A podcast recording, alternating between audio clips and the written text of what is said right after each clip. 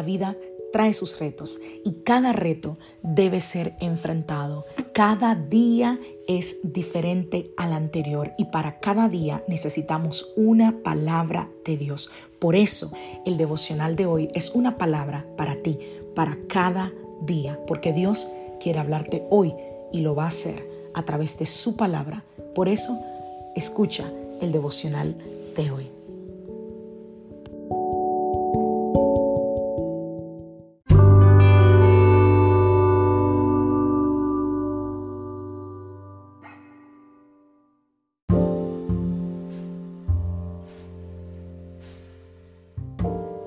Devocional del día de hoy. Comienza con tus sueños.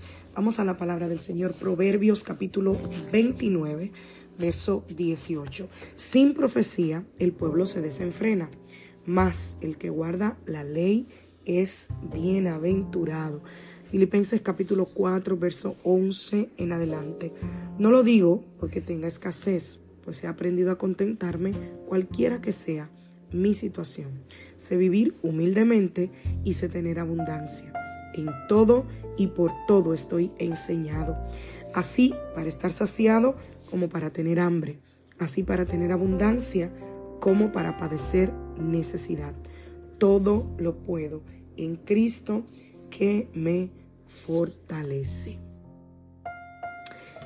¿Cuál es el sueño que Dios puso en tu corazón? Te pregunto esta mañana. No estoy preguntando si tienes uno. Ya sé que está ahí porque Dios nos da a todos sueños. He visto a personas hacer todo tipo de cosas en sus sueños. Algunos lo entierran de una manera tan profunda en sus corazones para protegerlo de la crítica, de, del qué dirán. Algunas personas lo dejan a un lado para no pensar en eso nunca más. Y algunas personas finalmente abandonan sus sueños porque piensan que duele demasiado continuar con ellos.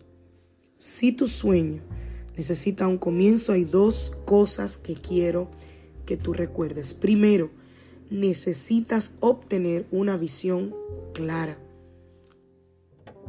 Alguien dijo por ahí que el que no sabe hacia dónde va, ya llegó. Necesitas tener una visión clara. Y segundo, debes mantener tu visión frente a ti en todo momento.